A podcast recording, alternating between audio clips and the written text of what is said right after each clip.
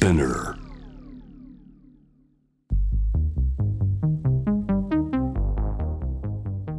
フィレンツェ、上海、香港と話題を呼び続けてきたエキシビション。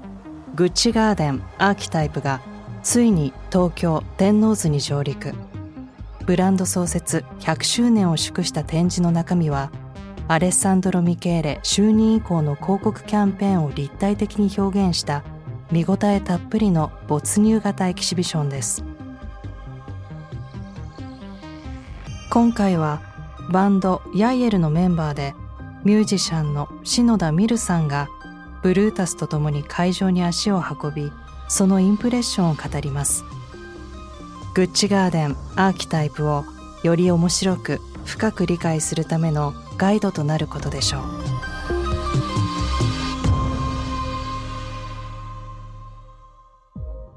篠田ミルさんがいるのはショーン・ベジェッツィが手掛けた架空のテレビ放送 Gucci Beauty Network の部屋。このインスタレーションではリップスティックの広告キャンペーンをアレッサンドロ・ミケーレの解釈する美を表現したビデオポスターに変えました。映し出されるのは画面を撫でるようなキスの映像。鮮やかな色彩シンセサイザーのリフに乗せて1980年代の美学を視聴者の目に焼き付けます。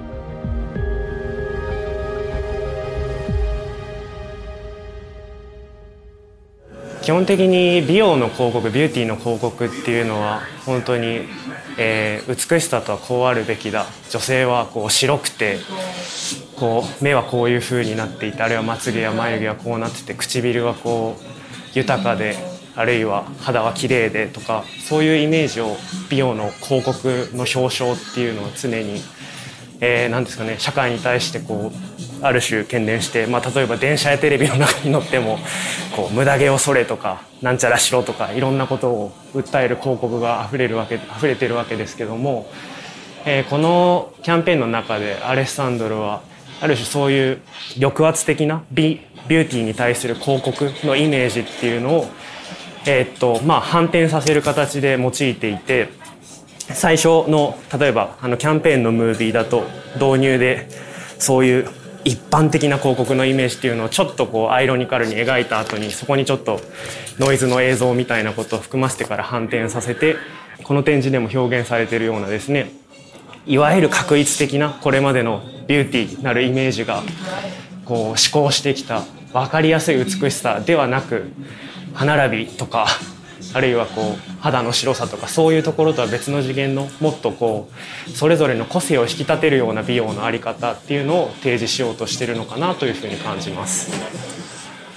これの広告では多分ヤズーの曲が使われてるかと思うんですけどまあ本当にアレサンドロはポストパンク育ちっていうこともあって、まあ、まさにポストパンクド直球のヤズーを使ってると思うんですけどとやっぱその時代の80年代のこうニューウェーブとかの音楽の中である種ニューロマンティックとか呼ばれる人たちはですねこう男性なのにこういうちょっとどぎついメイクアップをして装ってみたりだとか、まあ、そういう流れがあったわけで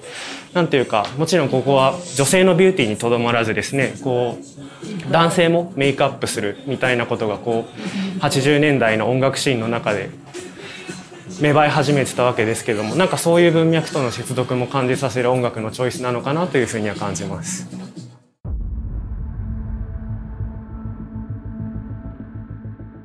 壁一面に書かれたスローガンは荒々しくも優しく愛と美未来への賛歌を捧げています5月革命から50年目の2018年グッチはプレフォールコレクションの情熱的な広告キャンペーンダン・レ・リューでフランスの若者たちを称えました。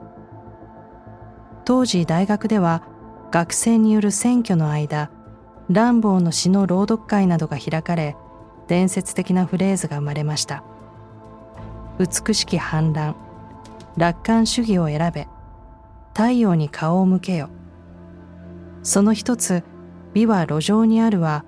アレッサンドロ・ミケーレのインスピレーションの源となっています。えっと、こちらの部屋はですね、えっと、1968年5月のパリの学生運動いわゆる5月革命と呼ばれるものにインスピレーションを受けて制作された部屋なんですけれども、まあ、一見したようにこう大学のキャンパス内のどこかの廊下のような空間の中にですね、えー、まあ学生たちが当時のスローガンを自由自在に書き殴ったかのような部屋が表現されています。で68年の5月革命っていうのがこう一応どういうポジションだったのかっていうのをなんとなく確認しておくと、え、まあ本当に戦後1945年以降に生まれた子どもたちがちょうど大学生若者の年齢になってですねまあそれまでのこう社会が求めてくる規範とか、まあ、いわゆるこうちゃんと勉強していい仕事について子供を産み育って正しく清く生きなさいみたいなこう価値観に対するこう反発だったりですね、まあ、当時のこう世界の情勢ベトナム戦争とか、まあ、いろんなことが重なって、まあ、68年の5月に学生運動という形でこうパリ中が閉鎖されるぐらいもう機能が麻痺するぐらいのこう騒ぎになるわけですけども、まあ、その時にですね大学生たちは大学を占拠してでそこをこうもう封鎖してしまってその中でこうスローガンを書き殴ったりあるいは乱暴の詩の朗読会だとか、まあ、毎日討論を重ねるみたいなことをして過ごしてたわけなんですけどもまさにこの空間はそういうものを表現しています。で本当に壁に書き殴られたテーマとかもですねまあいろいろ調べながら付き合わせていただけるといいかと思うんですけども、まあ、もう性の抑圧を解放せよとか、まあ、好きに生きさせろとか、いろんなことがこう好き勝手なことが書いてあるわけなんですけども、まあやっぱり68年の価値観の中では、自由に男女で恋愛することはもちろん、まあもちろん同性愛もですけども、いろんなこう恋愛がすごく抑圧的に行われてたし、すごいカトリック的な価値観も強かったので、まあそもそも自由恋愛みたいなことに対する抑圧も強かったわけですけども、そういうことに対する反発も含めですね、こう全てがこう解き放たれてそういう社会を変えてやるという気概を感じるこうエネルギーあふれる空間になっているかと思います。で、まあ、アレサンドロの提示した広告イメージの中ではですねそれこそこういう68年のパリの5月革命の雰囲気に対して、えー、っとローラン・ガルニエフランスの偉大なテクノミュージシャンですけどもの、えー、曲が使われていてですねまあアレッサンドロはおそらく72年生まれなので68年はリアルタイムではなくてむしろこう憧れの対象だったと思うんですけどまあ逆にこう90年代のレイブカルチャーはアレッサンドロにとってはもう20代でこう通過したものだったと思うのでで90年代のレイブカルチャーも一つですねこう68年の学生運動のような若者のエネルギーがこう爆発してこう社会を変動させていく、まあ、ベルリンの壁崩壊とかソ連崩壊とかいろんなモーメントが重なったと思うんですけど、まあ、そういう時期だったと思っていて、まあ、そこにある種こうローラン・ガルニエの本当にレザ・レイブって感じの音楽を重ねることで広告イメージの中ではこう68年っていうアレッサンドロが憧れる若者たちの時代と実際に90年代あるいは80年代後半っていうアレッサンドロが通過した自分のこう青春時代を重ね合わせることで表現しているのかなという気がします。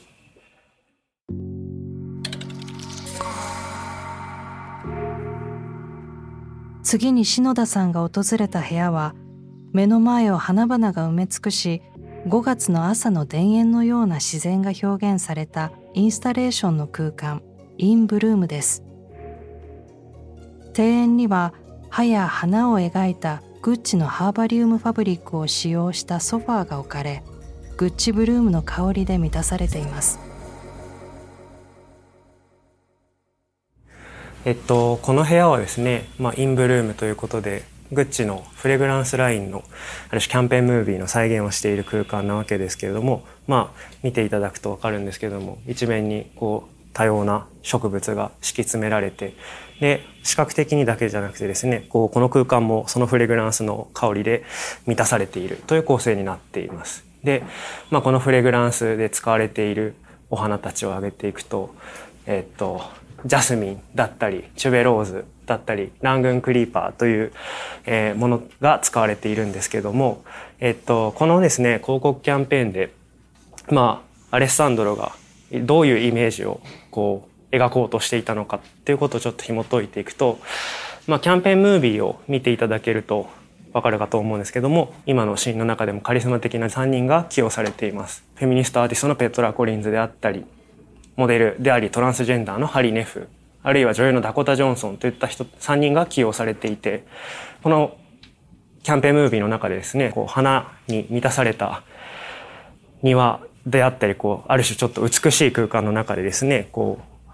リラックスして本当にくつろいでいると。で、最終的にこう3人が水辺に入っていくシーケンスがあるんですけども、このシーケンスを見て僕が感じたのは、まあ、えっと、ミレーの絵画のオフィリアのような、こう、ある種イメージが表現されているのではないかというふうに感じました。で、ミレーのオフィリアっていうのは、えっと、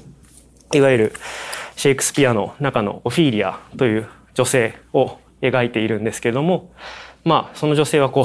儚くも死んでしまう女性なんですけど、その女性がこう、死ぬか死なないかの時のこう、ある種水辺であったり、こう、花の中に囲まれたこう、儚い美しさみたいなのを描いた絵画で、で、まさしく、そういう美しさが表現されていると。で、その絵画の参照元っていうのは、こう、参照絵画が当時描かれたのはイギリスのこうビクトリア朝時代なんですけども、まあ、えっと、アレッサンドロのこのイメージの中でも少しビクトリア朝的なモチーフがもしかしたら用いられているのではないかと。例えばこのソファーであったり、ドレスの文様であったり、あるいはこう、装飾的な要素であったりとか。ただ、ビクトリア朝っていうのはどういう時代であったかというと、まあもちろんそういうフェミニティみたいなものがこう、美しく女性性みたいなものが押し出される一方で、こう、女性はこうあるべき、低粛であるべき、みたいなこう、イメージが強固にこう、社会の中に構築されていった時代でもあったんですけども、アレッサンドロはですね、そこを反転させて、むしろこの、アレッサンドロのフレグランスは、いわゆる普通の女性だけに限るものではない。でもフェミニティを打ち出せるものなんだ。ということを、まあ、トランスジェンダーのハリネフの起用も含め表現しているのかなというふうに感じます。